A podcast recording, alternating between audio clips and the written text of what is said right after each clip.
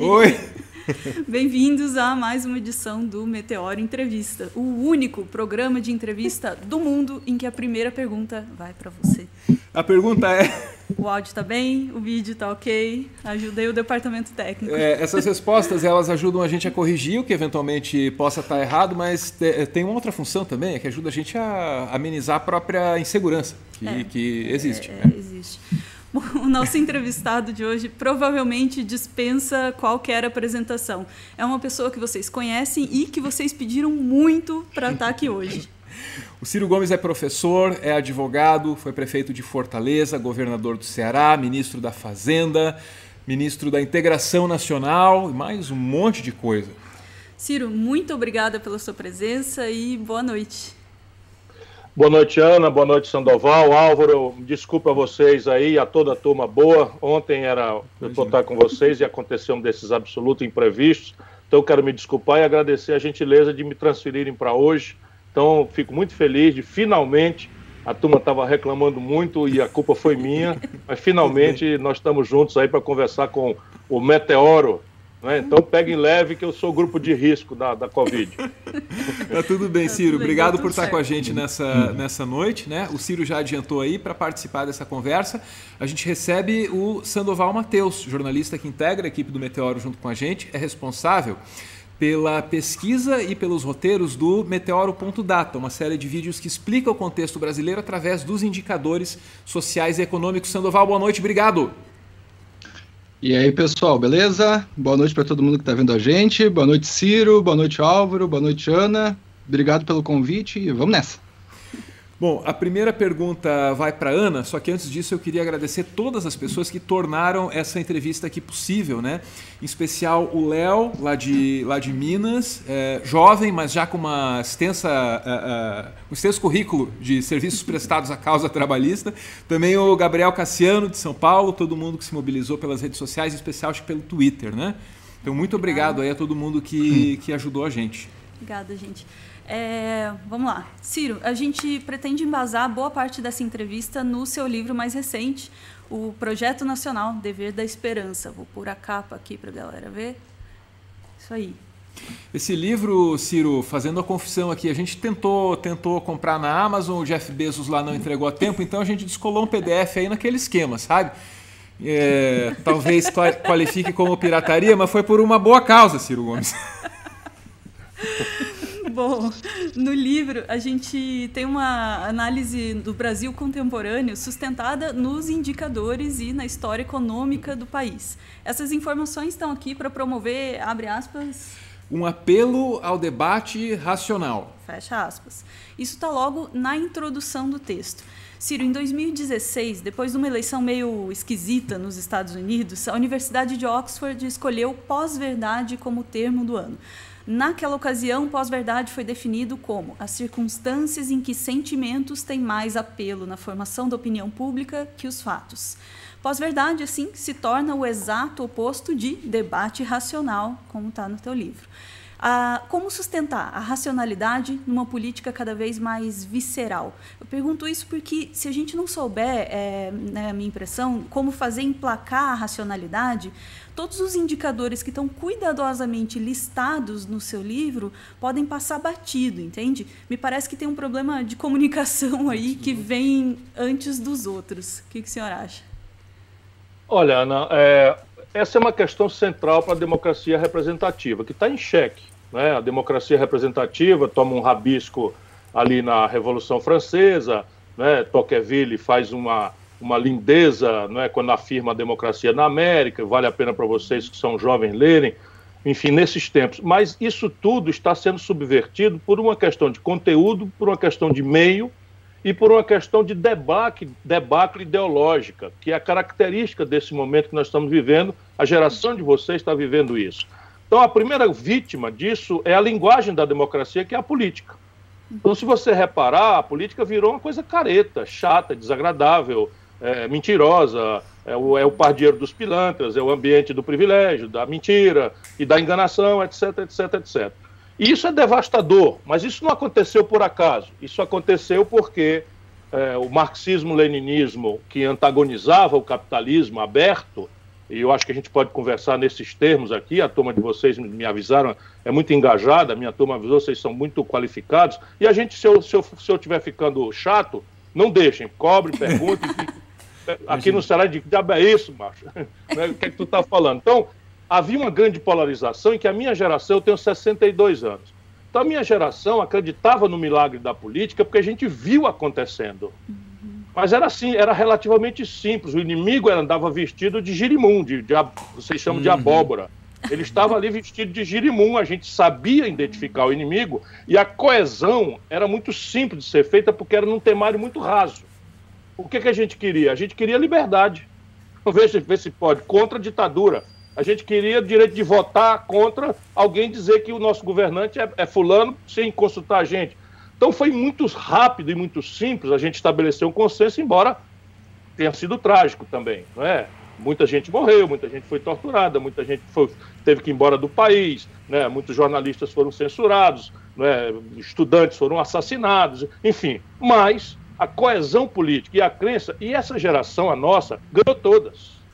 O que, que acontece na sequência da minha geração, que deixa os 20, os 30 para virar 50, 60? o que, que acontece no Brasil? É uma crise de três camadas. Uma delas é que vocês estão pontuando. É a, a debacle da, da, democracia representativa. Como, como é que acontece isso?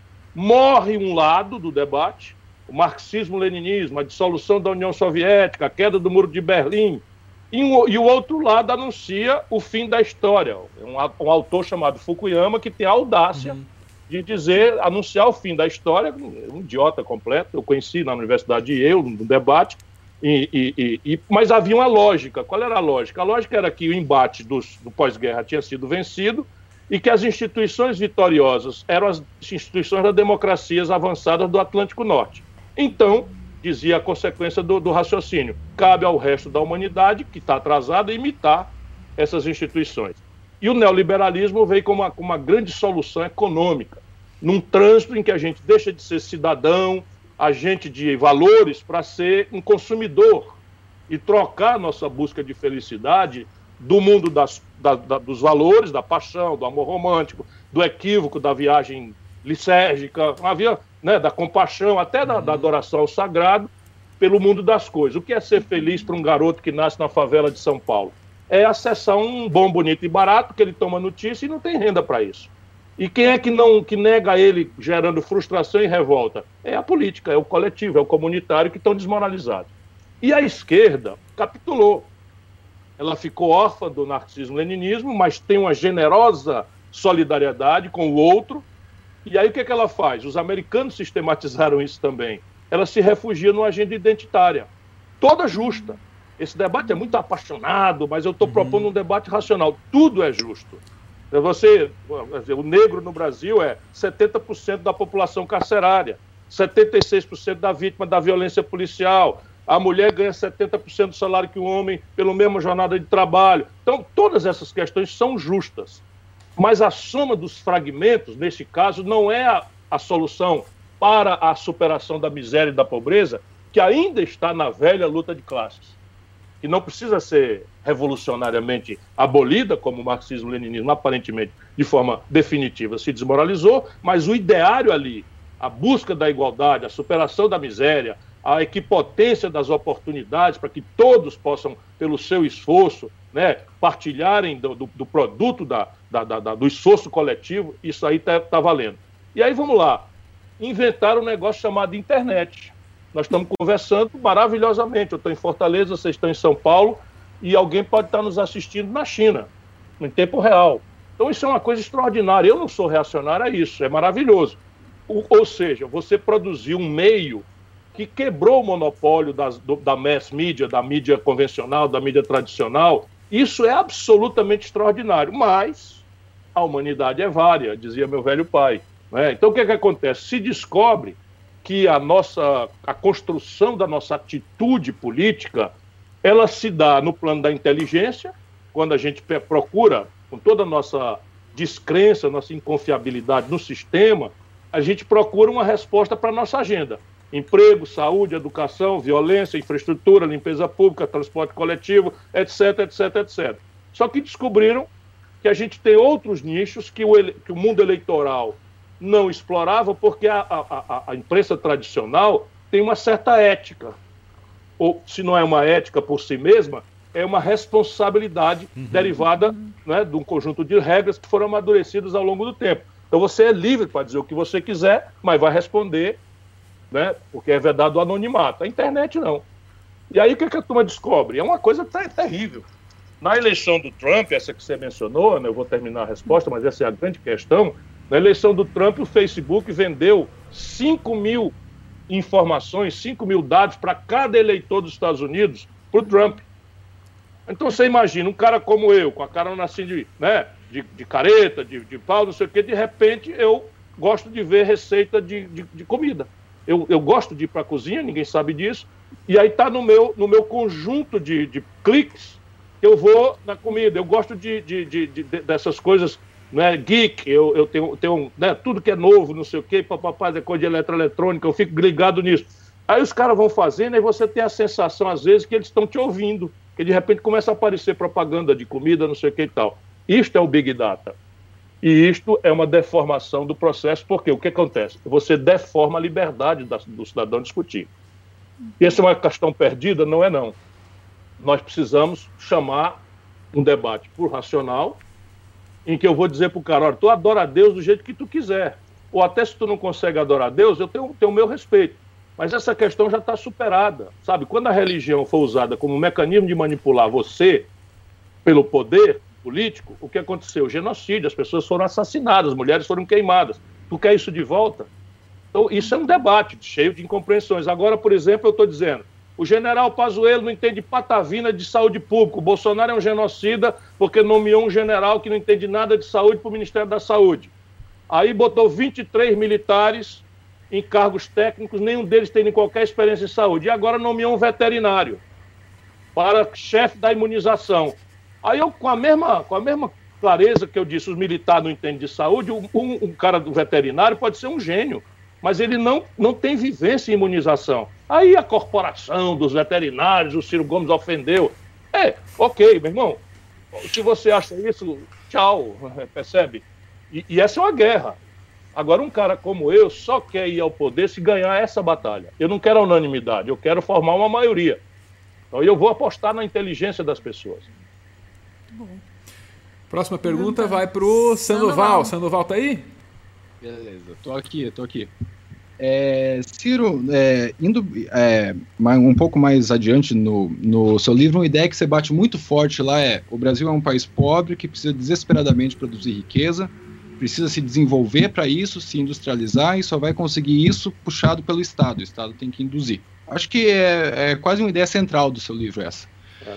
E no outro, no, outro ponto, você também fala da questão do funcionalismo público muito brevemente lá, e você fala, não é aí que está o dinheiro que a gente vai utilizar para conseguir industrializar o Brasil, né? Como a gente está discutindo agora, pelo menos nos jornais, está bem quente a questão da reforma administrativa, é, e isso vai de encontro a um vídeo que. um vídeo famoso, seu em que o Constantino ficava querendo cortar ministério, você ficava perguntando se aquilo dava bilhão ou não. Então, a minha pergunta agora é: esse é um debate que a gente devia estar fazendo neste momento? A reforma administrativa dá bilhão no sentido é, é é relevante agora esse debate para o Brasil? Não. É, você fez as contas, sua equipe fez as contas. Se você é. tivesse no poder, você estaria discutindo isso, fazendo? eu promoveria uma profunda reforma administrativa com um sinal. Qual é o sinal? Profissionalizar a administração pública brasileira. Fazê-la contemporânea do século XXI, sair do século XIX e chegar ao século XXI num fast track é, em que o trabalho técnico, qualificado, em equipe, flexível, com modelos de, de, de trabalho completamente distintos dessa burocracia hierarquizada, que ninguém tem compromisso com o resultado, com a satisfação do usuário do serviço público, que é o que predispõe a sociedade brasileira a essa agenda estúpida. A agenda deles, então eles pegam um tema que é importante, dizer, o Brasil precisa qualificar, e eu tinha já anunciado até como é que eu ia fazer. Eu ia fazer um orçamento discriminado de recursos humanos ideal, ou seja, quantos médicos o Brasil precisa ter de quais especialidades? Isso tem padrões. A Organização Mundial da Saúde, viu, Ana? Isso aqui é um debate racional. Então, tem muito, tem, tem muito funcionário, tem pouco funcionário. Vamos lá. Qual é o padrão? Uhum. A intuição do povo é que nós temos menos médico do que precisamos. E é uma intuição correta. Lá pelas tantas, a experiência do PT mandou buscar médico em Cuba, o que parece ser uma capitulação intolerável, ainda que bem intencionada. Um país com a característica do Brasil mandar importar profissional de saúde de Cuba, um, um país mais pobre do que o Ceará. Então tem uma deformação na formação. Então, vamos lá. Qual é o orçamento discriminado de recursos humanos? Quantos médicos? A Organização Mundial de Saúde diz. O Brasil precisa de X médicos por habitante. De quais especialidades? X leitos de UTI neonatal, X leitos é, de ginecologia, X leitos disso, X leitos daquilo. Aí você idealiza, está aqui. O Brasil precisa de 150 mil, 151.277 médicos. Isso é perfeitamente científico. Quantos temos? E com quais especialidades? Choca o ideal com o real e vê a distância e aí monta, né, monta os fluxos, os manu manualiza os procedimentos, estabelece um controle do usuário sobre o desempenho do serviço público, e o corporativismo do século XIX não tolera isso, mas não é mais adiável que o, que o usuário tenha influência no prêmio e na punição do, do, do, serviço público, pelo qual ele ancestralmente é o, é o, pagador, como contribuinte, e como usuário ele tem o, de, o direito de ser tratado com respeito, com decência, com dignidade. E aí, isso daí faria uma transição, dado que é uma coisa pétrea da Constituição brasileira, portanto, essa turma é um bando de mentiroso. O Bolsonaro é um despreparado cercado de bando de doido e mentiroso. Então, ninguém pode retroagir nenhuma lei para ferir direitos adquiridos, compreende? Isso é uma cláusula da Constituição. Nenhuma lei pode mudar. Há mesmo quem entenda que nem sequer uma emenda à Constituição pode mudar, porque é um princípio constitucional como o ato jurídico perfeito, o contrato executado, não pode se retroagir uma lei, senão é a insegurança jurídica e a selva. Então o Brasil precisa de uma reforma? Precisa, mas não é isso que eles estão propondo. O que eles estão propondo, mais uma vez, é uma mentira, é de fazer o ajuste austericida não é, das contas falidas, que eles quebraram o Brasil, se vocês quiserem a gente aprofunda esse dado, e eles estão querendo fazer isso com interdição mental, nada de cobrar do andar de cima. O Brasil é um de dois países do mundo que não cobra imposto sobre lucros e dividendos, tem um repetido todo dia. O Brasil tem uma alíquota de imposto de renda absolutamente regressiva, em que o maior salário paga igual à classe média, 27,5%, começa com 15% em cima de quem ganha dois mil e poucos reais. O Brasil tem uma subtributação de heranças e de patrimônio.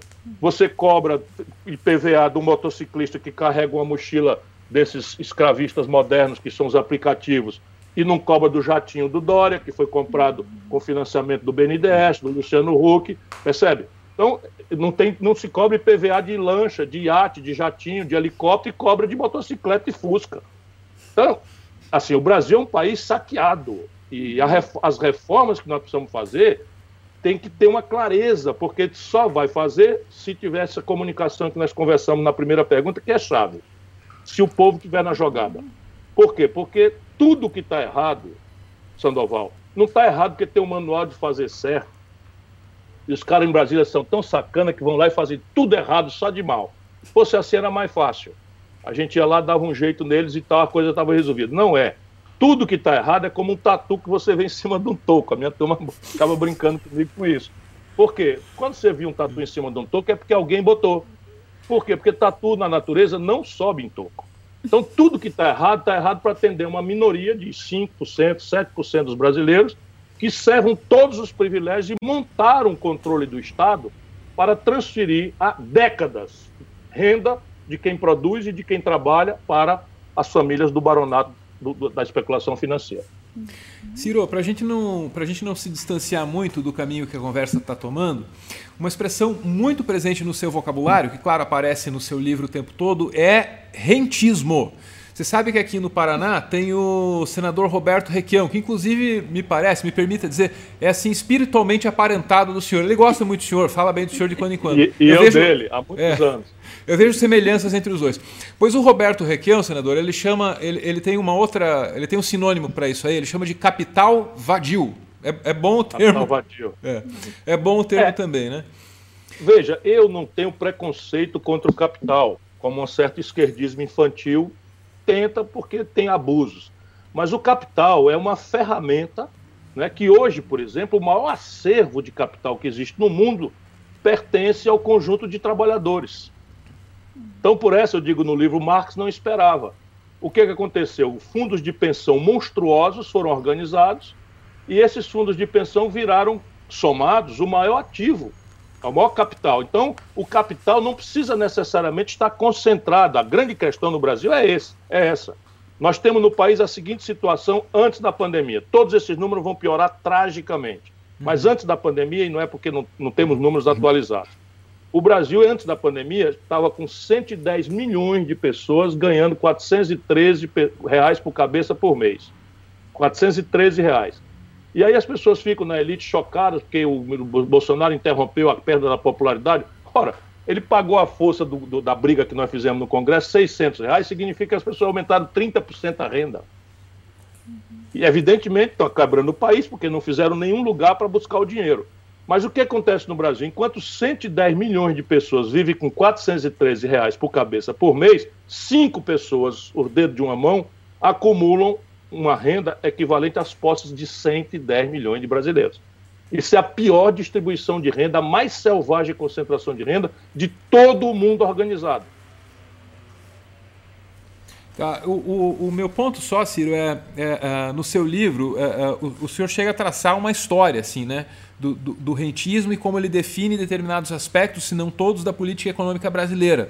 Sobretudo a partir, a partir dos, anos, dos anos 90, é, o que é parte de uma, de uma ruptura do, do, do senhor com, com, com, com, o governo que estava lá naquele momento e tal.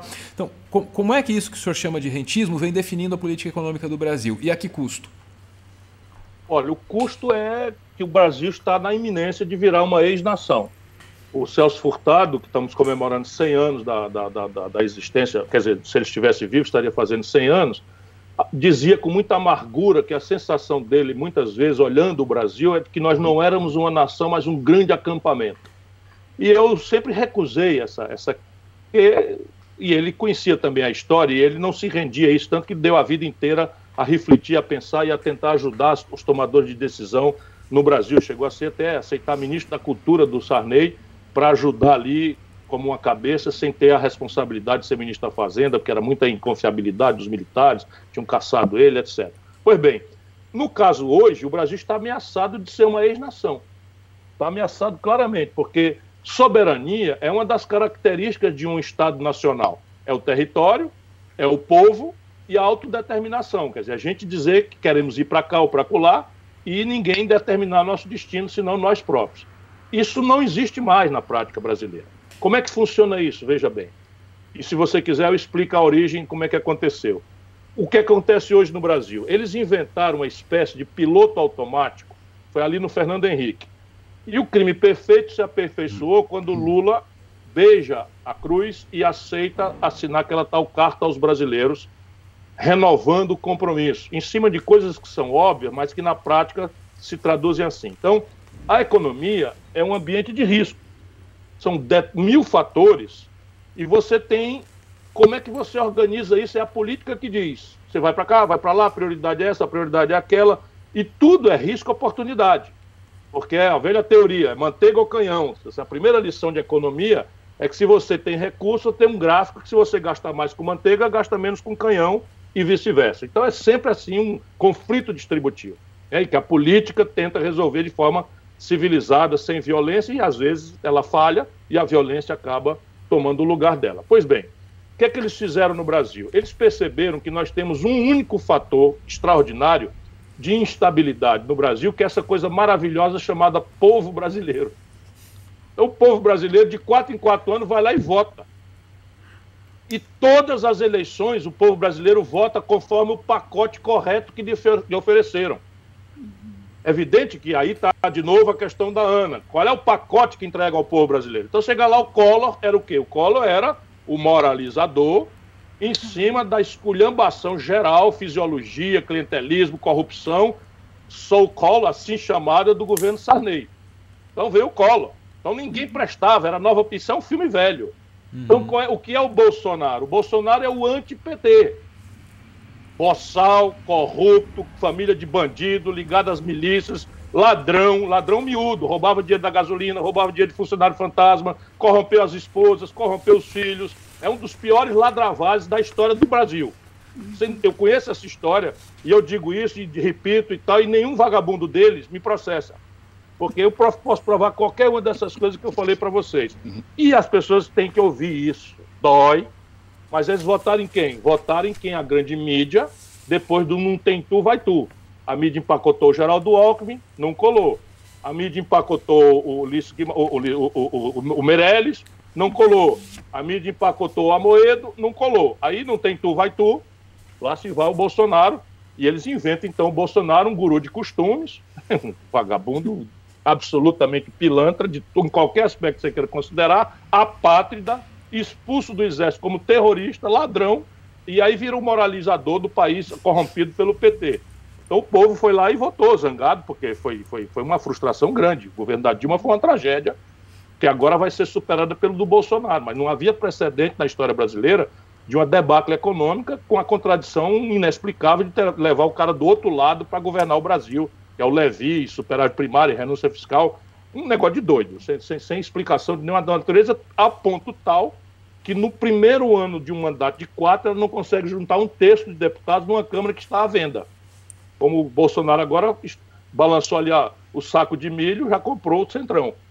Né? Tudo na ladroeira, na roubalheira, tendo feito o discurso de que isso aí era, era velha política, que nem o Dória, que era velha política e não sei o que e tal. Então, repare, o nosso povo, quatro, quatro anos, vota. Então, o que, que eles resolveram fazer? Vamos botar a economia num piloto automático.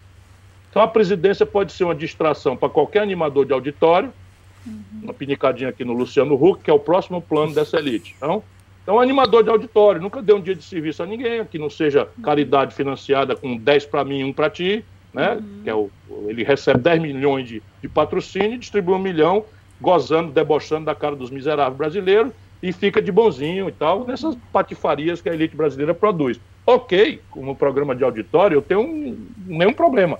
Mas, porra, no pior crise da história, vamos entregar o Brasil como essa elite quer fazer, Fernando Henrique Cardoso, Armínio Franco, quer entregar o Brasil para Luciano Huck. Né? Só porque não é o boçal que o Bolsonaro é e tal. Então essa é a tragédia. Qual é o piloto automático? Câmbio flutuante, superávit primário e meta de inflação. Então se eu digo, e arrisco, então, se eu digo, ano que vem a inflação vai, ter, vai ser 3%, com tolerância para ser 4% ou 2%. O que, que eu estou dizendo? Todas as outras variáveis, a, a saber, emprego, salário, renda, né, imposto, portanto, financiamento da saúde, da educação, são variáveis se possível. Aí ele vai lá e mete um teto de gastos. Aí você tem um orçamento, então todos nós, a, retórica é, é maravilhosa.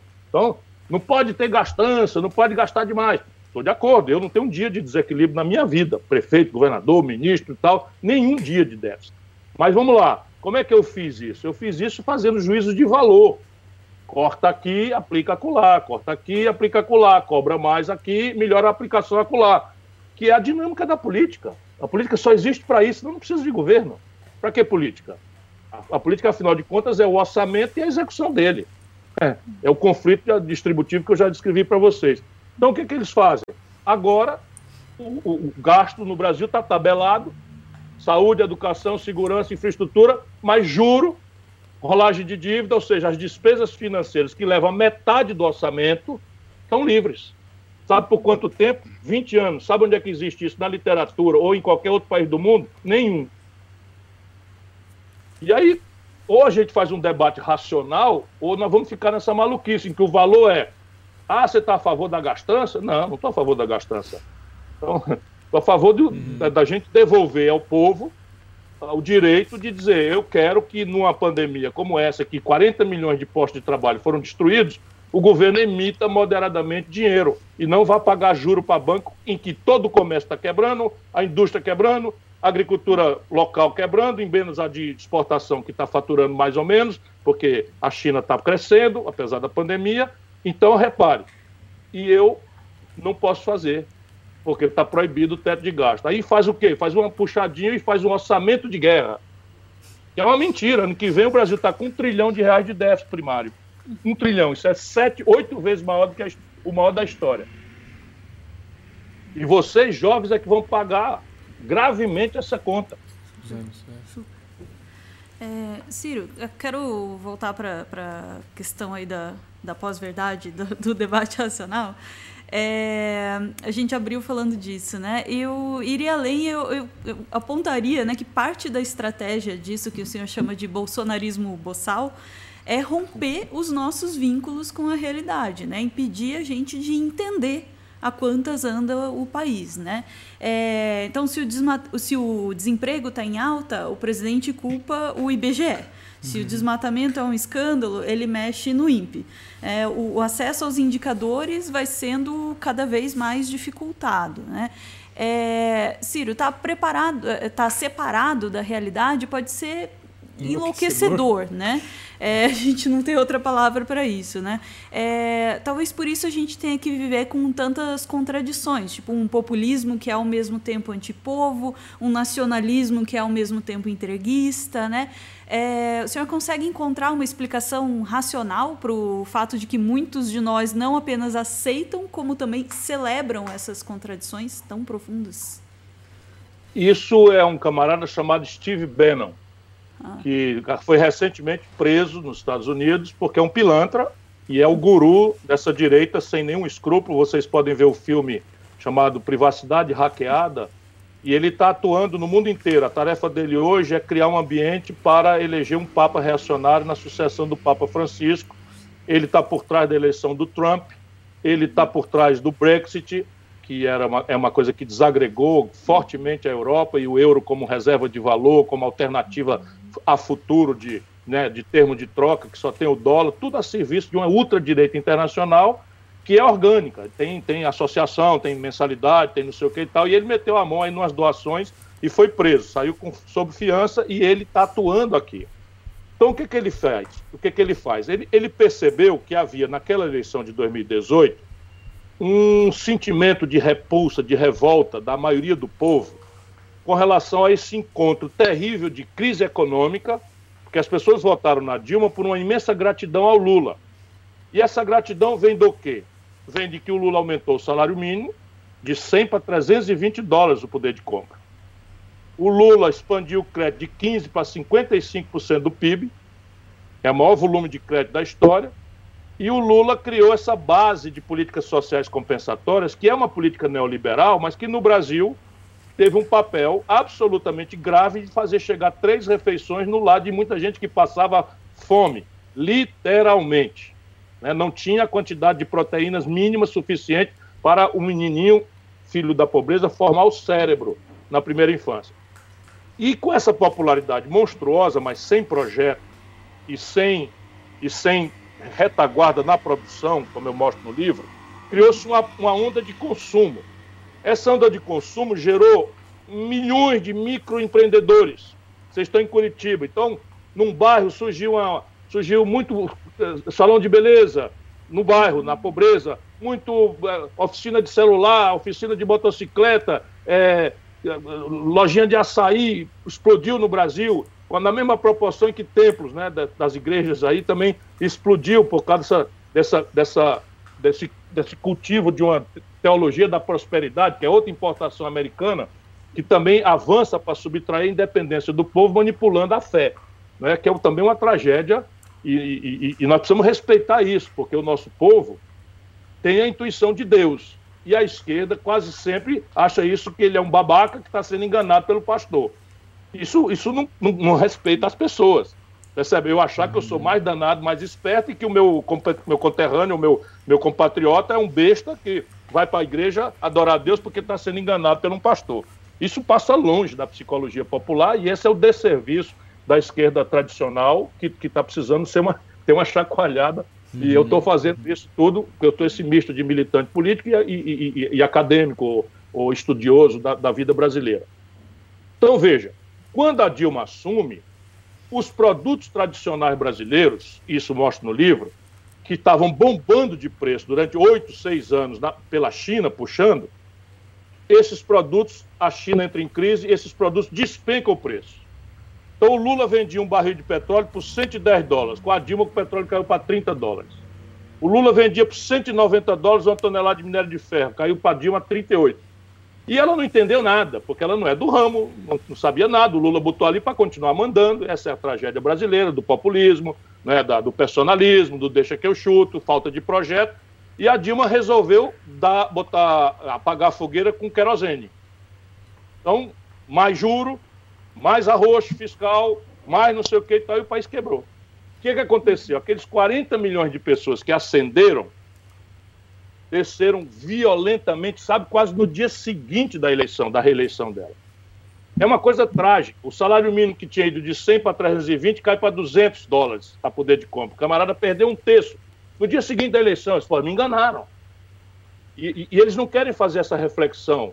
E, se a gente não fizer isso, a gente não vai entender porque que o povo que votou do nosso lado a vida inteira agora vota de forma rancorosa e zangada com o Bolsonaro e ainda estão ali. Então, aí vem vou fazer o crédito, que saiu de 15% para 55% do PIB, virou sabe o que, Ana? 70 milhões de uhum. pessoas com nome sujo humilhada no SPC. Sabe quantos jovens, do, só do, do, do 5 bilhões de buraco na conta do FIES, 11 milhões de jovens brasileiros estão começando a vida com nome sujo no SPC pela conta do FIES. Então é uma tragédia. Aí o cara fica assim, chamando os caras de gado, chamando os caras de fascista. Isso, isso, isso, espera um pouquinho, espera um pouquinho. Gado o quê, companheiro? Qualquer país do mundo tem 10% de imbecil. E, lamentavelmente, o Brasil tem uns 12% de imbecil. Sabe? De vagabundo, de, de homofóbico, de racista. Né? Todo país do mundo tem isso. Mas 70%? Essa proporção que essa turma está chamando de gado. Peraí, eu não. Eu quero é me reconciliar com esse povo, dizendo que o Bolsonaro foi uma resposta compreensível, mas errada. Porque nós usamos né, nossa justa repulsa, nossa. Sim, porque além da crise econômica, tome escândalo, né? Novelizado em horário nobre, porque a elite brasileira, que é a mais podre do mundo, adora excitar a moralidade popular na denúncia da corrupção dos outros. Então, é um negócio trágico, trágico. Mas nós, desse campo, não podíamos ter feito aquilo que foi feito durante o lulopetismo. Não podia. Sabe, botar o Michel Temer na linha de sucessão, botar o Eduardo Cunha na presidência da Câmara, lotear a Petrobras para poder. Isso daí, irmãos, irmãozinhos, mistura de crise econômica com a novelização do escândalo explica isso. E aí, o que é que explica hoje? Eu vou explicar para você com muita humildade. É que o camarada que votou está se sentindo muito mal. Até ele dizer, opa, sabe? É, aquela expressão horrorosa que diz, aquele lá o pau, né? Opa, errei, eita, que merda que eu fiz. É duro para um cidadão fazer isso. Então ele fica se apegando aos últimos resquícios. Então lá vem um recado. Isso é o Steve Bannon. Então, ó, vai ser uma merda a pandemia, vai morrer 180 mil brasileiros. Bota a culpa nos governadores. Bota a culpa na China. É evidente que 70% da população não acredita nisso. Mas 30% pega para poder se explicar no bar, porque o cara vai dizer, porra, esse filho da puta, não é? Uhum. Não fez isolamento, não sei o que e tal. Peraí, rapaz, aí foram os governadores, foi o Supremo Tribunal Federal que amarrou a mão do homem. Eles estão se explicando, mas cada dia que passa vai ficando mais difícil. Qual é o nosso papel? Meu irmão, você foi enganado. Eu não posso ficar tripudiando. Senão a gente não se reconcilia. Essa é a grande questão. Nós temos que amar o nosso povo como ele é, não como eu gostaria que ele fosse. Imagina, o cara mais treinado, mais preparado sou eu. Tirei o terceiro lugar. Ó, vou ficar com raiva do povo agora, é só o que me faltava. Sandoval? É, Ciro, no livro você reafirma várias vezes o seu compromisso com a democracia. E eu não questiono isso, mas você também celebra o, a, o desenvolvimento, o crescimento que o Brasil teve a partir da década de 30 até os anos 80. Nesse período, a gente teve dois regimes autoritários dentro, dentro, dentro do Brasil, e o cara que iniciou a nossa industrialização, que foi Getúlio Vargas, inclusive, muitos dizem que o período autoritário dele foi o nosso pior do século XX, né? Então, mais à frente, você, você diz que o melhor exemplo de projeto nacional que você poderia dar no livro era o de Singapura, que também não é um lugar que pode ser reconhecido pelo seu respeito a liberdades civis, democracia, direitos humanos, coisas assim. O que eu queria saber de você é como é que, é, como é que você opera um projeto nacional nos moldes que você propõe dentro da democracia, dentro do jogo democrático. Como é que faz essa sintonia fina? Eu peço que você releia, porque eu estou contextualizando as coisas, mas a tragédia para nós democratas é que, de fato, a democracia liberal não é um elemento essencial ao progresso da humanidade. Isso é uma tragédia. Para mim não serve, eu digo com clareza. Né? Para mim só serve se for em ambiente democrático. Mas a essencialidade do, da, do desenvolvimento da civilização exitosa tem três premissas e nenhuma delas é a democracia. Primeiro, é um nível alto de poupança nacional, matando a ilusão do, por exemplo, que o Guedes repete todo dia, que o capital estrangeiro vai nos salvar do nosso atraso. Isso nunca aconteceu na história da humanidade. E o nível de poupança de um país é consequência de arranjos institucionais que a política faz ou deixa de fazer. Por isso, a política não pode ser uma opção. Ou a gente recupera a política como espaço para a gente consertar nossas contradições, ou não tem saída, porque basta não fazer nada, o Brasil vai ser uma ex-nação. Segunda premissa, uma coordenação estratégica entre governos fortes, empoderados, empresariado forte, empoderado e uma academia convergente com a estratégia de desenvolvimento, porque dali saem as respostas técnico-científicas para o desenvolvimento. E o terceiro aspecto é um definitivo e profundo investimento em gente. Eu digo aí no livro que uma sociedade com sete anos e meio de escolarização média, como é a do Brasil, não pode sonhar em se desenvolver. Não tem a menor chance. Só para vocês terem uma ideia, a Argentina tem quase o dobro da escolarização brasileira. O Brasil está é, ficando para trás, o país que mais cresceu no mundo. Agora, isso quer dizer que só existe desenvolvimento em ambiente autoritário? Não. A minha experiência que eu chamo para reflexão é a Europa Ocidental. Né? A Europa Ocidental contemporânea, do pós-guerra. São experiências de alto êxito civilizatório em ambiente democrático, pluralista, eh, com alternância de poder, enfim. Mas, mas veja, hoje na geografia humana, na geografia econômica do mundo, quem está crescendo são os países do, da Ásia. Todos eles têm regimes exóticos às nossas convicções democráticas. Ciro, é, complementando a pergunta do, do Sandoval e indo para além desses indicadores, né? Então, Ciro mostra lá que a gente tem um bom desenvolvimento econômico entre 30, as décadas de 30 e 80 do século passado, né? Mas eu queria trazer para a conversa também algumas conquistas que vêm é, pós é, é, é anos 80, né? é, que são conquistas do ambiente democrático, um, sistema, um sistema de saúde pública. Isso não existia na ditadura, isso só foi possível na democracia. Estabilizar a, a, a economia, o que de, é, é, de, de, alguma maneira também reflete na, na distribuição de renda, no, no, num combate por mais mínimo que seja das desigualdades, isso também só foi possível assim na, na, na no, no, período democrático. Né? É, co colocando tudo isso na mesa, para a gente, primeiro, perceber que a gente tem muito a perder ainda. Né? A gente tem, tem, tem muito a perder. E segundo, para tentar entender essa dicotomia entre o que é um desenvolvimento econômico que privilegia uma camada específica da população e o que é o desenvolvimento social compartilhado é, é, é, e, e, e, nacional de fato. Né? para nós, Álvaro, só faz sentido se for em ambiente democrático. Eu deixo isso com muita clareza no livro mas eu estou propondo um debate racional. E aí eu explico por que, que em ambiente democrático não faz nenhum sentido para nós que seja em outro ambiente. E eu demonstro que quando o velho modelo nacional desenvolvimentista aconteceu, quando a, a debacle aconteceu, nós estávamos numa ditadura. Então, a, foi, foi a debacle nacional desenvolvimentista que precipitou o fim da ditadura. E veja se você dá um passinho para trás e olha a vida brasileira sem essas paixões de ódio de, de, do dia a dia, do, do, do, amor e ódio às paixões do dia a dia, etc, etc, você vai ver claramente que tem um monstro engolindo a vida pública brasileira, não interessa o regime.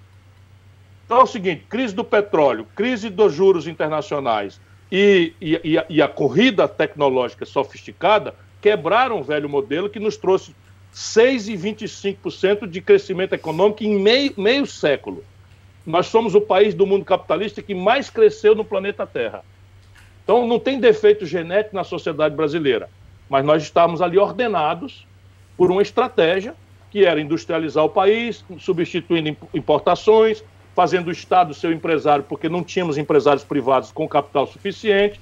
Nasce a Vale do Rio Doce para fazer mineração, nasce a Petrobras para fazer petróleo, nasce a Eletrobras para fazer eletricidade, nasce o Estrada Brás para fazer estrada, nasce, a, a, a, enfim, a, Embraer, nasce tudo isso porque nós não tínhamos lá, como hoje, capitais privados nacionais interessados no assunto.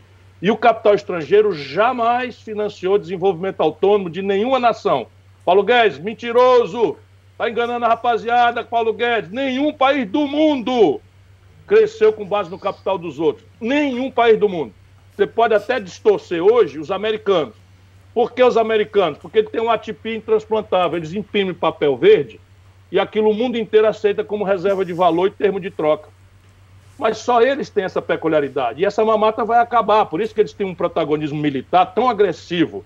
É porque eles têm que manter os desequilíbrios profundos e estruturais deles na base da sofisticação tecnológica uhum. e na base da guerra. Essa é a razão dessa, desse belicismo eterno em que qualquer pretexto, e eles agora estão comendo o Brasil. O Bolsonaro está entregando o nosso país aos norte-americanos, coisa prática. Hoje, mais de 80% da gasolina importada do Brasil é vem dos Estados Unidos.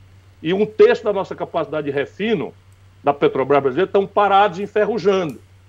Tudo safadeza, tudo ladroeira, tudo gente levando por conta e o Bolsonaro falando que é o governo sem corrupção. Estão roubando o Brasil de braçada.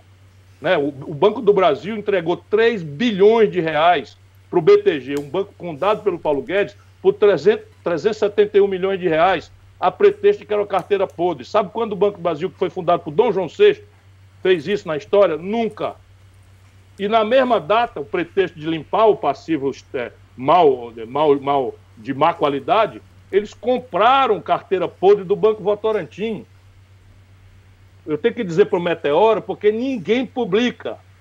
Ninguém publica. Até o, o, o, o jornalista é, é, Luiz Nassif foi publicar uma denúncia que estou fazendo há três meses. Um juiz mandou calar a boca, censurou o cara. Simplesmente mandou tirar as reportagens do ar. E fica por isso mesmo. Né? Um protestozinho aqui, uma nota de repúdio acolá, mas ninguém quebra mais uma vitrine nesse país. Está todo mundo avacalhado. Né? Não é que eu recomendo, não, mas ficar aceitando essas coisas, para mim, está passando do limite. Então, é, é, é, é, a questão que nós temos que entender hoje é, é basicamente dessa natureza. Ou o Brasil entende que nós precisamos ter um projeto, e projeto supõe meta, objetivo, prazo, supervisão, avaliação, controle, orçamento, ou seja, de onde vem o dinheiro, quanto custa, quem vai pagar a conta, porque é aí que está o conflito. E aí, se você tomar as boas práticas internacionais, o Brasil tem saída. Podemos conversar sobre isso. Eu quero só fazer um registro histórico que o Getúlio Vargas é um personagem muito complexo que não pode ser entendido fora do seu contexto. Então Getúlio, ele, ele é um tenente no movimento tenentista que era já essa coisa meio, não é, do exército se considerar meio tutor da nação. Isso é da formação da vida brasileira, um anacronismo latino-americano, mas vem lá do tenentismo, não é? Então a ideia de que o exército tinha, tem o monopólio da decência, que tem o monopólio do espírito público e que nós somos uma sociedade de ignorantes e que eles estão, têm a capacidade de tutelar. Fracassaram, né, foram presos, etc., mas o ideário deles capturou o ideário moderno, não é, dali, da, da, da, do pós-guerra da primeira, da, primeira Guerra Mundial. Isso são coisas práticas, direito da mulher votar, voto secreto, voto universal, sabe? É, é, é, é essas coisas básicas. E, era, essa era a agenda subversiva dos tenentes ali em 22. Em 30, eles ganham a parada, na bala. Aí a oligarquia do café em São Paulo se levanta em armas. Né? E tem ali os, os, o norte do Paraná, estava nessa mesma coisa, se levanta em armas. E o Getúlio, então, sufoca 32 na amarra. E aí é um regime de guerra, guerra civil. Né? Depois ele faz o esforço de reconciliação.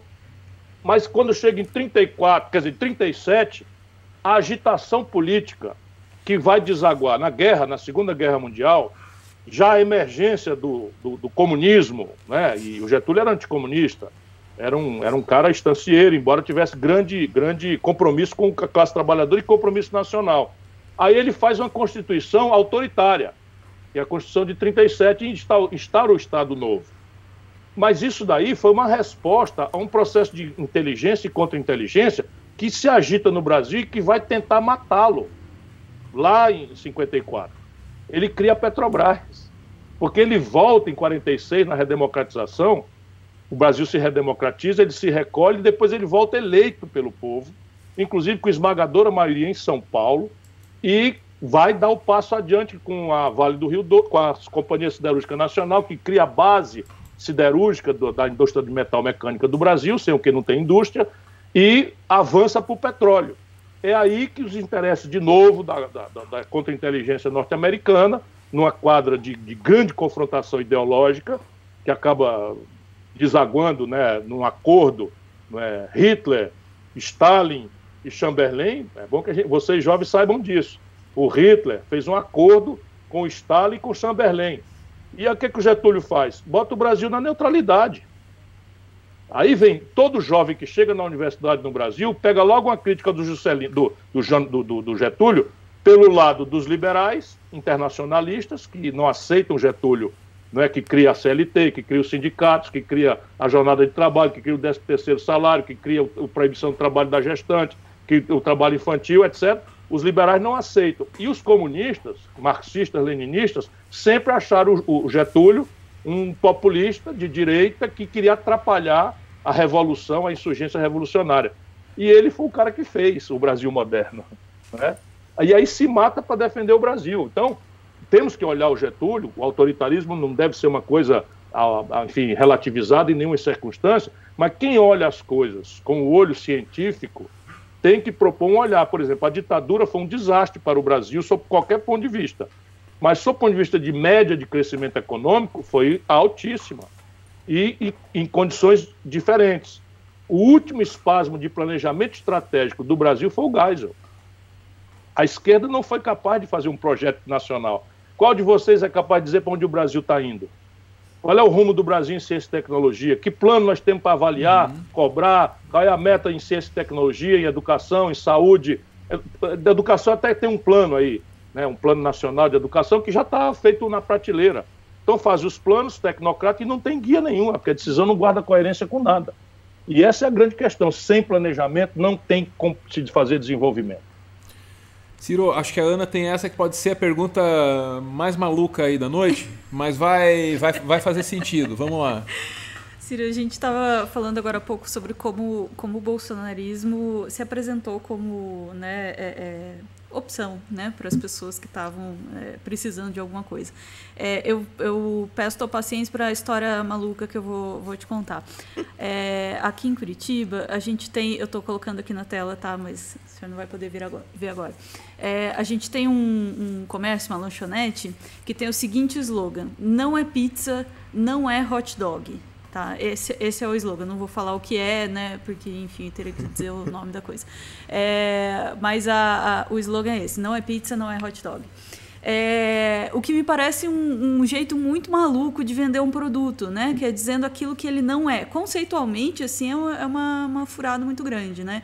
É, e aí eu faço essa relação. O antipetismo se apresentou mais ou menos como esse lanche, só disse o que não era. E sendo assim, fica a impressão de que o antipetismo podia ser qualquer coisa, qualquer coisa mesmo. Né? O lanche diz que não é pizza nem cachorro quente, então ele pode ser qualquer outra coisa. Um, Pão com carne moída. É, um hipopótamo, uma tampa de bueiro, enfim, qualquer coisa, né? Só não é, não é pizza. Esterco de bode. Qualquer coisa. Qualquer coisa, qualquer coisa vale, né? É, e o antipetismo diz que não é Lula nem Dilma e também poderia ser qualquer outra coisa. E como de fato foi, né? Só que aí quando chegou a hora da força de negação começar a afirmar alguma coisa, ela afirmou em grande parte isso que o senhor chama de bolsonarismo bolsal. Bolsal. A pergunta: o antipetismo podia ter nos levado para um caminho menos pior que esse, Ciro? Ou os grupos e as pessoas que estimularam aquela força de negação tinham isso em mente, queriam isso que está aí? Né? Ou será que o antipetismo fugiu do controle dos seus criadores e virou um tipo de monstro que ninguém esperava? Se você olhar com esse distanciamento que eu procuro olhar as coisas, porque eu não estou propondo um debate racional para tirar as emoções, não. Né? Eu sou apaixonado, eu sou apaixonado. Todo mundo meio que me conhece, até se diz que é um defeito meu, que eu falo o que penso, não sei o quê, que eu sou bocão, papai e tal. Então eu não estou propondo fazer da política um jogo tecnocrático de professores uhum. e tal. Não, não. Eu apenas quero que o método seja uma discussão de projeto e de ideias por uma circunstância prática. Tudo que tem que ser feito pede uma mobilização popular depois da eleição. E se você fizer aquilo que foi feito, por exemplo, no, ao longo dos últimos 30 anos no Brasil, que é eis o problema, o, do, o, o responsável pelo problema é o que está aí, manda eu para lá que eu vou dar um jeito, o paraíso vai descer para a terra. A crise é essa: se desmoralizou o regime militar, o Collor, que era o neoliberalismo tosco, se desmoralizou, foi caçado. O PSDB, que era o neoliberalismo ilustrado, entreguista do Fernando Henrique, elegante, mas entreguista e tal, nunca mais ganhou uma eleição nacional no Brasil. E a experiência do, do consumismo populista sem, sem projeto do lulopetismo, deu no quê? Lula na cadeia e Dilma caçada. Então, veja, isso não pode ser coincidência. Ditadura, Collor, né, Sarney, o populismo, né, do, todo mundo desmoralizado. Por quê? Porque tem um monstro engolindo a vida brasileira, que é essa coisa que eu estou propondo no livro, a gente entender o que está acontecendo. E aí propor um debate caloroso, respeitoso, se possível, mas na canela, se for necessário, o que é inadiável é o debate. Agora, deixa eu lhe dizer, a elite brasileira é desse tamanho. Eu não diria que cabe num jipe, mas cabe em poucos ônibus. O que eles têm é um poder descalibrado, porque ele, a, o Brasil tem uma mídia nepotista. Então, a, as televisões, a, a, mídia dita nacional, são cinco famílias e uma igreja. Eles jantam em São Paulo ou no Rio. Eles jantam periodicamente e todos são aplicadores financeiros, as empresas com dificuldade, todos bilionários aplicando na renda fixa. Todos ganham fortunas com essa perversão que mata o nosso povo de fome, de miséria, de violência, né, de, de, de, de pagar um terceiro turno de trabalho dentro de ônibus, indo e voltando, chega o frio, milhares de pessoas, centenas de pessoas morrem, né, aí pelo sul, pelo sudeste, porque é uma, é uma, é uma, é uma elite podre, é uma elite né, absoluta. Todo o sonho dessa elite é ter uma casa em Miami. Eles não são brasileiros mais, eles são assaltantes, como foram os extrativistas do pau-brasil, como foram os extrativistas do ciclo do ouro. É a mesma coisa, eles, são, eles não são nacionais brasileiros, eles desprezam o povo brasileiro, têm nojo do povo brasileiro, aí entope a sua converseira com expressões em inglês para passar uma, uma erudição que nunca tiveram, porque são ignorantes, não, não leem, não assistem filme, não, não conhece uma ópera, não, não uma música clássica, considera aquilo tudo, passam no quarto da empregada e admiram a Ludmilla, adoram a coisa, mas não confessam, tem que torcer o nariz para a Anitta, né, para tô ficando atoladinha e tal, enfim, é, essa é a elite que nós temos. Eles têm que ser vencidos. O que, é que tem acontecido no Brasil? Todo mundo, para chegar lá, está conciliando. Uhum. E eu não proponho vencê-los com violência, eu proponho vencê-los pela lucidez de um movimento, de uma corrente de opinião que se mantenha de pé no dia seguinte da eleição. Mas é o que, que eu estou querendo lhe dizer? Eles são derrotáveis. Eles foram derrotados em 2018 e não foram. Por quê? Porque eles jogam quádruplo, eles jogam quíntuplo. Isso é filme velho para um cara que tem a minha experiência. Então, ali em, em, em, em 89, nas primeiras eleições, eu ouvi de um grande desses, um desses cinco grandes, o maior de todos, tal, todo mundo já fica logo sabendo quem é, que o Collor era um bandido nas antecedências da eleição. Que o Collor era um bandido, que era um irresponsável, que não sei o que e tal. Aí tentaram o Afif, tentaram o Silvio Santos, tentaram o Ulisses Guimarães, tentaram o Aureliano Chaves, sabe? Tentaram tudo. E não deu, aí não tem tu, vai tu. Aconteceu agora de novo eles botaram as fichas todas para o Alckmin. O Alckmin tinha todo o tempo de TV, o dinheiro do planeta todo, perdeu para mim em São Paulo. Eles queriam Álvaro Dias, eles queriam Amoedo, eles queriam o Meirelles, eles não queriam o Bolsonaro, porque o Bolsonaro nunca foi um burguês. O Bolsonaro é um, é um picareta fisiológico do quinto nível do, da política brasileira, 30 anos de roubalheira de coisa miúda na Câmara. Ciro, deixa, deixa eu só ver se eu entendi e se eu consigo resumir. O plano do antipetismo era um cara de terno, não de farda. Era isso? É de farda nem pensar, mas eles não têm é. problema com isso. O problema deles é controlar o Banco Central. Aí, o, aí tá. o, Bolsonaro recebeu um conselho. Nomeia aqui um cara nosso para posto Ipiranga e tu pode dizer a merda que tu quiser dizer, fazer a merda, roubar o que tu quiser, porque se entregar aqui a economia, é só vocês verem.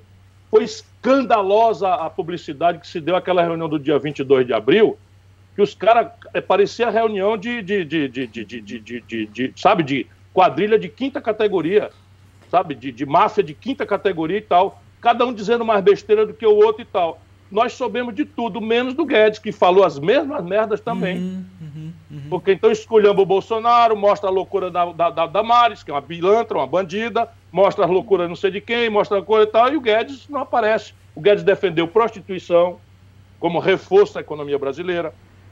Vocês podem ver no YouTube. O YouTube tem, mas quem editou para as TVs, no horário comercial, o Guedes não estava na reunião. A não ser na hora que botou defeito no tal projeto Brasil, que era gastança, não sei o que e tal. E está acontecendo hoje. E o Bolsonaro está enchendo o saco. O Guedes não fica. Vocês anotem o que eu estou dizendo. Vai ficar engolindo as coisas do Bolsonaro para acabar de, de, de, liquidar o Brasil. Esquartejando a Petrobras e vendendo aos pedaços, esquartejando a Eletrobras e vendendo aos pedaços, esquartejando, é, é, é enfim, entregando o Brasil para o estrangeiro a preço de banana, com muita roubalheira. A gente vai chegando perto do, do finalzinho do tempo combinado. Vou abrir aqui pro, pro Sandoval. Sandoval tá lá? Cabe mais um ainda? Acho tô, que tô sim. Aqui, tô aqui. Beleza. É, Ciro, quando a gente agendou essa entrevista, tal, que a gente estava que a gente tava com a data e saiu o cardzinho, eu comecei a divulgar por aí. E um amigo meu, eu tenho um amigo que é muito que é muito petista, na verdade, ele é filiado ao partido. Eu divulguei lá e coloquei uma questão. Ah, se alguém tiver uma sugestão de pergunta aí, né, coloca ali que a gente vai avaliar, não dessa entra lá, né? Ele comentou embaixo o seguinte: não tenho nada para perguntar a este senhor. Quando alguém, tipo, abre mão até de te xingar e responde só isso, é porque o nível de rancor ali chegou num, numa altura que vai ser difícil voltar atrás. Você. Ou, ou medo da resposta. É, pode porque ser eu, também. Eu, eu só trabalho com dados da realidade, números se tiver alguma mentira no que eu falei aqui, eu tenho que ser desmoralizado. Mas o... o Brasil, o Brasil com a Dilma caiu a economia 3,2% no ano, 3,5% no outro. A Dilma nomeou Levi, quinto nível do Bradesco para comandar a economia do Brasil. A Dilma fez renúncias fiscais para as montadoras de automóvel que transformaram isso em dinheiro e remeteram o lucro para o estrangeiro. Acabou a, experiência do PT o Brasil tinha cinco pessoas controlando a fortuna de 100 milhões de nacionais. Ou isso que eu estou dizendo é verdade, e nós temos o sistema tributário mais perverso, mais regressivo do mundo, ou isso é verdade ou não é verdade. Ou o Meirelles é líder da Internacional Socialista, eu não estou avisado. Porra, o Meirelles Mas... comandou, é, Palocci era braço direito do Lula, fundador do PT. Aí os caras estão enlouquecidos porque eu ajudei eles 30 anos. Sabe que agora o mal que estão fazendo ao Brasil exige de um cara como eu, sem nenhum prazer, que eu reaja. Sabe, qual é a resposta dessa gente ao drama de 70% do povo de São Paulo votar no Bolsonaro, 70% do povo do Rio, 70% do povo das Minas Gerais, 70% do povo do Sul, que nos deu 20 anos de vitória, vira nessa proporção para o Bolsonaro e não tem nenhuma autocrítica para fazer. Eu, que sou o senhor, que não quer fazer nenhuma pergunta, não faz porque não aguenta ouvir a resposta. Mas o senhor não receia tá. Só para é? terminar aqui.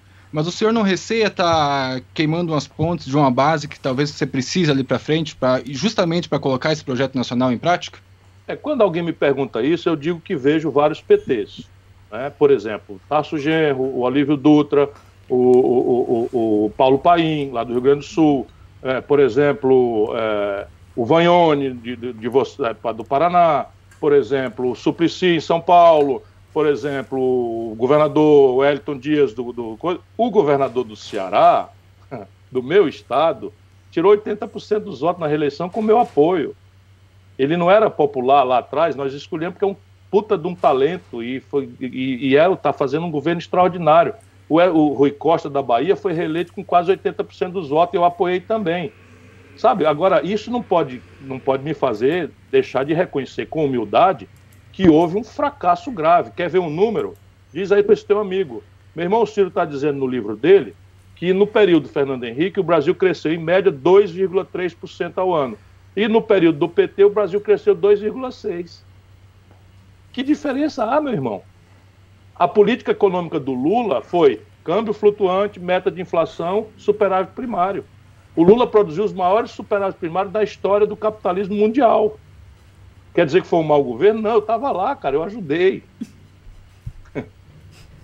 Ciro, é, agora com gente... essa gente, ou a gente abre o debate, ou nós não, não vamos nos reconciliar com o povo brasileiro. Vamos querer fazer o quê? Quer que eu fique dizendo, é todo mundo gado, todo mundo fascista. Olha o que, que eles fizeram, escolher o tato. O Tato é um cara indizível. Você é baseado em São Paulo, Sandoval? Não, Curitiba. Curitiba, Curitiba também. também. Mas procure saber quem é o Gilmar Tato, o cara que o PT escolheu em São Paulo. Sabe com quem eles estão aliados? Com ninguém. Não sou eu, não. Eu apenas estou dizendo com clareza, por quê? Porque nós precisamos ter humildade para nos reconciliar com o povo brasileiro. Nós estamos na pior crise estratégica da história do Brasil. Nós estamos ameaçados de sermos uma ex-nação. Se eles entregarem o petróleo, o Brasil, na geração de vocês, é uma ex-nação. Nós vamos ser um protetorado norte-americano e, e, e, vamos querer financiar uma vida, uma vida moderna de internet, de, de, de tablet, de, de 5G, com milho, soja, é, é, é, bode, frango, galinha, minério de ferro e natura e petróleo. Essa conta não fecha. E eu vou lutar, não quero nem saber, no limite das minhas forças, para ajudar o Brasil a achar o caminho. Ciro, eu, eu, eu, sei que a gente está tá passando um pouquinho do tempo, também não quero abusar. Ah, mas... vamos nessa, vamos nessa, a conversa tá boa. Tá, me, me, deixa, me deixa só complementar, complementar esse tópico que o Sandoval pôs na mesa, porque eu acho que isso é, é, é fundamental. assim. É, na, na, última eleição a gente teve é, é de, assim eu uma, posso uma... completar o argumento? Só completar o argumento. Claro, claro, por favor.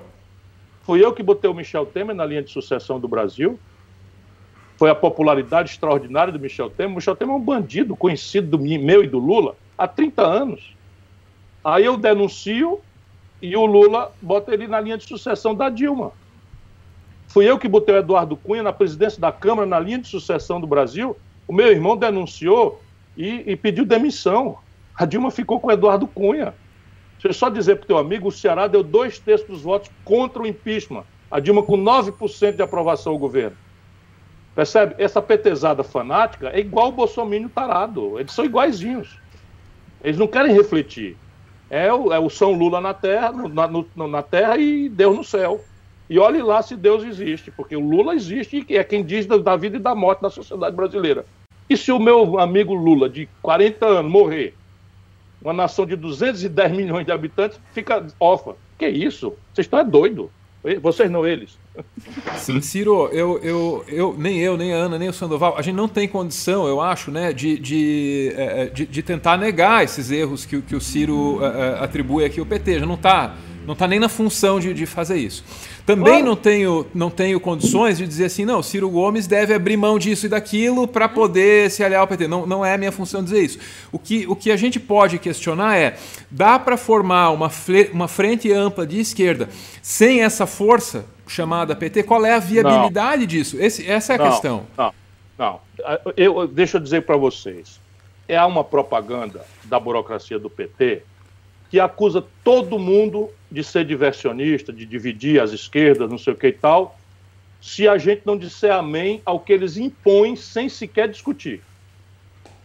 Agora deixa eu dizer qual é a realidade. Em 1989, só para você ver de onde vem. Eu já era prefeito da quinta maior cidade brasileira. E o Lula, o Lula era uma mirabolância. Puta de um líder sindical, uhum. maravilhoso e tal, e era uma mirabolância. O PT tinha 12 deputados. Só um cara da esquerda perdia por Collor. Só um. Luiz Inácio Lula da Silva. Nas pesquisas, o Brizola ganhava, tanto que ficou meio ponto percentual atrás do Lula. O Covas ganhava, e o Lula perdia. O que, que aconteceu? O Lula se impôs candidato, e sabe o que aconteceu no segundo turno? Eu, Brizola, Covas, todo mundo apoiamos o Lula. Sabendo que estávamos derrotados, ok, o Lula não tem experiência, temos que dar passagem, tem que ter compreensão. O Brizola é público, vocês pesquisem aí. Sim. O Brizola fez um apelo público. Lula, abre mão, eu abro mão, para a gente dar passagem para o Covas, porque o Covas reúne uma parte mais ao centro e a gente derrota o Collor. O Lula não fez. Aí, isso lá atrás, nós tínhamos feito juntos a Constituinte. O Lula chega no limite da Constituição, não assina a Constituição. O PT se recusou a assinar a Constituição de 88. Essa que está sendo rasgada, com teto de gasto, não sei o que e tal, o PT não assinou. Não assinou. Mas vamos lá, inexperiência, eles são radicais, estão começando, vamos ter paciência e tal. Aí, na sequência, olha a história do Brasil, meu irmão. Nós votamos no Lula em todas as eleições presidenciais menos uma, 94. Qual é a razão de não termos votado? Nós fizemos juntos o impeachment do Collor. Qual é a consequência óbvia do impeachment do Collor? A posse do vice. O Brasil caindo aos pedaços. O Itamar Franco, um nacionalista, decente, honrado, espírito público e tal, e nós simplesmente caçamos o Collor. Qual é a consequência do impeachment? A posse do vice. Sabe o que, é que o Lula anuncia à noite do, na noite do impeachment? Eu estava lá. Agora eu já era governador do Ceará o Lula anuncia que vai para a oposição. E fica contra o plano real. E a gente, porra, está tá apostando que o Itamar vai, vai se ferrar, vai ferrar o Brasil e vem surfando na onda. E nós engolimos. E vamos em frente. Aí 98, lá se vamos nós votar no Lula. Fernando Henrique ganha no primeiro turno. Aí 2002, lá fui eu votamos no Lula. Vou para o ministério. Percebe? Aí chega 2010, o Lula não tem mais, não tem candidato, o PT não tem candidato, o Lula escolhe uma pessoa que não tinha nem sido vereadora para continuar mandando, bota a Dilma, uma pessoa que não tem experiência, que odeia a política, é uma pessoa honrada, minha amiga. E o Lula bota ela lá e o que é que deu? Vocês estão vendo o que é que deu. Se a gente achar que isso é tudo culpa do Bolsonaro, da Globo, eu acho que nós estamos navegando na maionese. Agora, hoje, nós estamos atuando juntos no Congresso Nacional, que a luta parlamentar é aí. Estamos atuando juntos no Congresso, não tem uma vez. Nós, quando nós propusemos o impeachment, nós assinamos primeiro, o Lula disse que era contra. Depois nós articulamos nas ameaças contra a democracia, articulamos aí milhões de assinaturas de intelectuais, artistas e tal, que não costumam sair do seu sossego. E aí, Luciano Huck, não sei o quê, assina todo mundo em defesa da democracia. O Lula diz que não é Maria vai com as outras.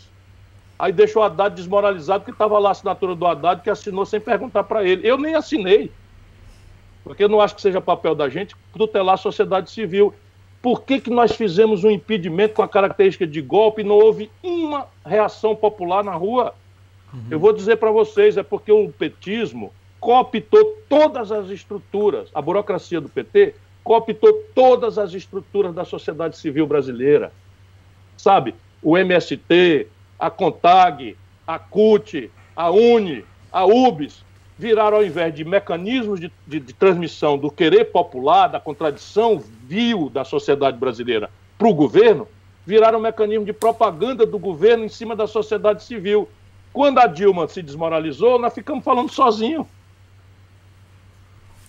E aí o Brasil está com a sociedade civil mais fragilizada. Eu sou, sou de uma geração que a gente famava, as assembleias de estudantes tinham milhares de pessoas. As eleições da Uni era direta. Eu disputei a vice-presidência da Uni na reabertura. É a, é a Assembleia, não vai mais ninguém. A estudantada está toda descrente. Porra, não é possível. Nós não fizemos nada errado. Compreende? Agora, o que é que eu acho que é possível fazer? fazer a luta comum em defesa da democracia, denunciar o caráter genocida na, no trato da saúde pública brasileira e lutar por um projeto econômico que dê um sinal para a gente botar defeito, elogiar, melhorar, propor. Isso aqui deve unir todo mundo, todos os democratas. E abrir o debate. Abrir o debate não é para ferir ninguém, não. É para nos reconciliar, volto a dizer, para nos reconciliar com o povo. Se a gente ficar dizendo o Lula é vítima do Sérgio Moro, Vá ver aí o arquivo, se algum dia eu deixei de denunciar o Sérgio Moro. Todas as vezes o Dallagnol, esse covarde fujão, todas as vezes denunciei também. E não vale nada. Não vale nada.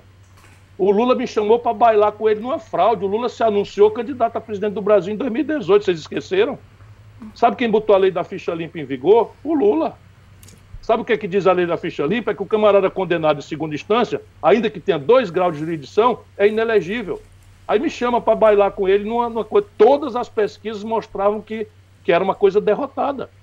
E aí vem me pedir para eu participar de uma fraude dessa natureza, eu fiz, eu, eu doeu para cacete, 30 anos ajudando. Eu pensei, eu tenho que me preservar porque o país vai precisar de alternativa. Eles destruíram a Marina. Destruíram a Marina, uma pessoa honrada, fundadora do PT, com machismo, com molecagem, com, com, com gabinete do ódio. Qual é a diferença da prática do Bolsonaro para essa, essa, burocracia corrompida do PT. São a mesma, mesma nojeira. Pergunta a Marina se ela quer conversa com essa gente. Não quer mesmo, nem eu. Pergunta a Luiz Helena, outra fundadora né, do PT, não quer nem ouvir falar. Eu não, eu converso com Lula, não tem problema nenhum. Agora, vai sendo demarcando um campo. Ou a gente constrói um projeto para o futuro e ter humildade para entender o que, é que houve com o nosso povo, ou comigo não contem mais. Ciro, é, a gente está falando, tá falando de PT, a essas alturas a gente já roubou do senhor 13 minutos. Passamos. Tô saindo, Passamos 13 minutos da, do, do, do, combinado. O senhor tem tempo aqui para mais, mais uma 12, pergunta? 12 minutos, eu tenho. Então tá. Vamos lá com a Ana então. Fazer Antes da última. Talvez seja a minha última. É, Ciro, o senhor aponta a existência de um consenso neoliberal, segundo o qual o Estado só existe para cuidar daquilo que não interessa e não gera lucro para a iniciativa privada. Esse mesmo conceito, é, consenso, eu, eu, acredito, também é responsável pela caricatura do Estado lerdo, burocrático, ineficiente da, e da empresa inovadora, rápida, cheia de tecnologia. Né? Essas caricaturas são o que são, caricaturas. Né? O, o Estado também inova e usa para isso as universidades públicas, de onde sai o grosso da pesquisa no Brasil Brasil e no mundo. É, o senhor afirma que o consenso neoliberal feriu de morte a esquerda. Como e quando? A esquerda não está aí combatendo, é, é, ainda não está combatendo a ideia que o senhor aponta como consensual? Não, o, o consenso neoliberal está se dissolvendo. Não há mais um intelectual relevante no mundo que defenda as suas primeiras concepções. O Paulo, Paulo Guedes parou de ler em 1980. Não há ninguém em Chicago, nenhum, ninguém em Chicago que defenda essa estupidez. Até porque as pessoas têm um certo costume de respeitar a realidade. Então vamos conversar para a juventude, que é a audiência de vocês mais, é, mais prevalentemente. Sabe quem inventou a internet? Não foi iniciativa privada, não. Foi, a, foi, foi o governo americano. Sabe quem inventou o celular? Não foi iniciativa privada, não. Foi o governo americano. Sabe tudo que tem de supercondutores, semicondutores, novos materiais, nanotecnologia, robótica, tudo isto é invenção do Estado.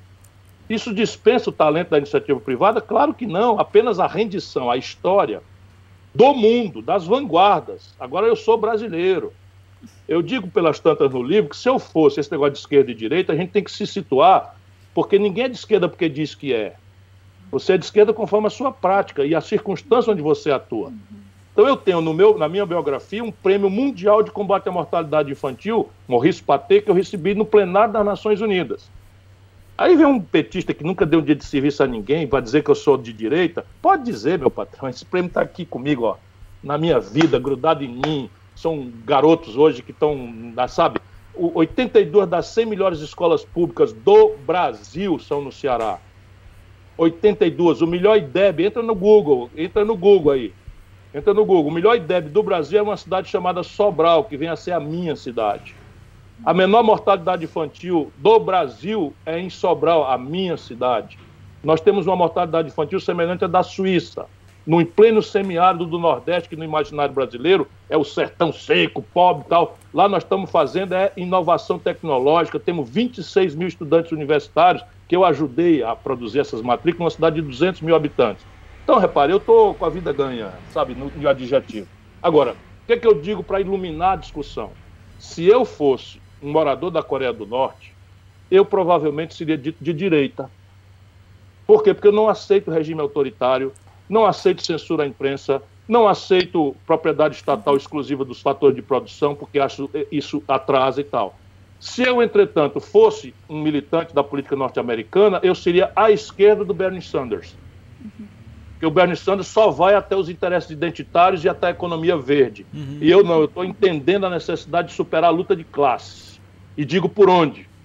Pelo sistema tributário. Agora, eu sustento que a melhor economia política, no, na prática, é um Estado forte, energizado, dotado de um alto nível de poupança para investir associado com iniciativa privada capaz e associado com uma academia responsável por responder, como já falei para vocês, ao desafio tecnológico e científico. Isso é o que nós estamos fazendo. Metade dos alunos do ensino médio do Ceará são ensino tempo integral profissionalizante e quer dizer, tempo integral e ou profissionalizante. Os profissionalizantes saem dali com estágio remunerado pelo governo para se integrar nas coisas e a taxa de evasão é 1%. No ensino médio brasileiro, a taxa de evasão escolar é 60%. Então, percebe? A gente tem que parar dessas conversas fiadas e tentar achar um caminho. Porque você fazer não é, o que foi feito no Brasil, dizendo que é de esquerda, é mentira. Agora, como é que a gente constrói um caminho? Eu vou dizer para você: é imaginando novas instituições que apropriem a extraordinária repercussão disruptiva que as novas práticas tecnológicas vão impor no mundo do trabalho. Se não, sabe o que vai acontecer? Vai ter meia dúzia de Bill Gates, meia dúzia de Steve Jobs, meia dúzia de não sei das quantas da Amazon, e a humanidade não vai ter de onde trabalhar. Com 5G, todas as práticas repetidas serão substituídas por algoritmos ou máquinas. Essa é a tarefa da nova esquerda. E o que, é que ela fez? Aceitou passivamente. Isso na Europa. Aqui foi apenas uma imitação covarde, né? porque aqui o nosso problema é mais trágico ainda. Então, aqui, ser de esquerda é uma obrigação maior ainda. O Adnet disse isso outro dia. Como é que alguém de direita num país como o nosso, cinco pessoas acumulando a renda de 100 milhões de pessoas, e você acha que isso é normal, que é natural? O imposto de renda aqui é 27%, nos americanos é 40%, dos grandes, dos ricos. O imposto sobre heranças nos Estados Unidos é 29%, aqui é 4%. Percebe? Então, uhum. esse é o e sabe quando, sabe como é que esses, esses, impostos são? São assim, eh, depois de 15 anos, 16 anos de esquerda, autodita de esquerda. Ah, vamos contar outra história, né? Se vocês não, não acumulei forças para isso, é tudo certo. Mas nem tentaram, cara. Nem tentaram, por quê? Porque não tem projeto. Essa é a grande questão do Brasil. Agora, vamos imaginar como é que a gente apropria os ganhos extraordinários dessas tecnologias disruptivas para financiar o trabalhador dado que o trabalho vai sumir.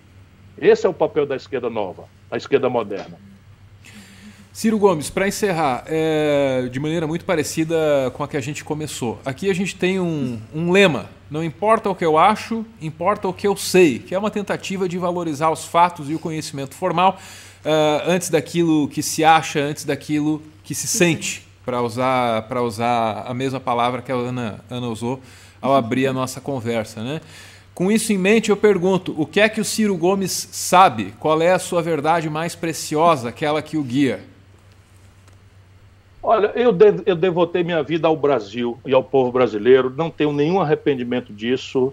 Tenho uma história de êxito muito extraordinário, são quase 40 anos de vida pública, nunca respondi por um mal feito moral, nenhum, nem sequer para ser absolvido. Isso nada mais é do que a minha obrigação, mas o Bolsonaro não pode dizer isso os filhos tudo bandido, corrompeu as mulheres, corrompeu a família. Eu nunca, nunca respondi por nenhum mal feito e estudo o Brasil com muita dedicação, muito amor e muita compaixão hoje, porque o que está acontecendo com o nosso país é trágico. E eu quero ajudar a construir uma corrente de opinião, porque eu não acredito em Salvador da Pátria, não acredito nesse populismo caudilesco sul-americano, latino-americano, que ferrou a Bolívia, que ferrou a Venezuela, que, que sabe, que, e que ferrou o Brasil nós precisamos criar uma corrente de opinião em que a, as ideias, os valores sejam apropriados por milhões de pessoas. E aí sim, o fulano, ou beltrano, a cicrana, a beltrana, a Maria, o José que for, vai ter onde se estruturar e não precisa ele se eleger com a agenda do povo e governar para meia dúzia de barões eh, entreguistas, antinacionais e antipovo e antipobre, como nós temos no Brasil hoje. Eu sou um apaixonado pelo Brasil e vou morrer assim. Vou fazer que nem o velho Abujanra, Ciro. Ciro, vou, vou repetir. O que é que o Ciro Gomes sabe? Qual é a verdade que o guia? A verdade que me guia é que o Brasil é um país saqueado e que se a gente conseguir derrotar esses saqueadores, isso aqui vai virar uma civilização para o mundo inteiro admirar. Maravilha. Obrigado, Ciro Gomes. Um forte abraço para vocês. Obrigado a todos. Obrigado. Muito obrigado. obrigado. Obrigado por estar com a gente. Valeu. Se cuidem. Maravilha. Obrigado. A gente ouviu aí hoje o Ciro Gomes, do PDT. Ainda estamos aí na linha com o Sandoval. Sandoval, obrigado. Valeu, obrigado, galera. Valeu pelo convite. Maravilha. Conta pra gente o que está no prelo aí, Sandoval. O que, que a gente vai ver de conteúdo em breve? Cara, pode falar o. Por favor, pode, pode falar revelar? ah, fechei hoje o primeiro roteiro lá do Bill sobre o Edir Macedo. Vamos gravar amanhã e é pra sair ali o mais breve possível. Maravilha. Meteoro.bio Meteoro são, é, uma, é o nosso quadro aí com videobiografias. Né? Roteiro e pesquisa do Sandoval. Deve estrear em breve. Eu ia adorar poder dizer quando. mas a gente não sabe. É, mas está tá bem perto de acontecer. Uh, muito obrigado a todo mundo que ficou com a gente até aqui, né? Uh, Obrigada, né? Algum recado final, Ana? Não, eu queria agradecer é, todo mundo que esteve aqui ontem, voltou hoje também. É, muito feliz que essa entrevista saiu, uhum. foi muito legal. É, obrigada a todo mundo que está no, no superchat, no chat, enfim, assistindo. É, e é isso. Obrigada. Eu tentei ler as perguntas, mas elas passaram muito rápido. O chat está loucão. Sobre as entrevistas, sobre as entrevistas, Ana, é, dá para prometer alguma coisa para a próxima sobre datas e nomes? A gente tem alguma coisa para anunciar ou não? A nossa próxima entrevista na quinta-feira da semana que vem, né? É, vamos anunciar aí? Pode. Quem? Vamos dar spoiler aí. A gente vai trazer o Pirula, então, é, para uma conversa sobre ciência. Tema Maravilha. que muito nos interessa. Gente, muito obrigada e até semana Isso que vem. Tchau!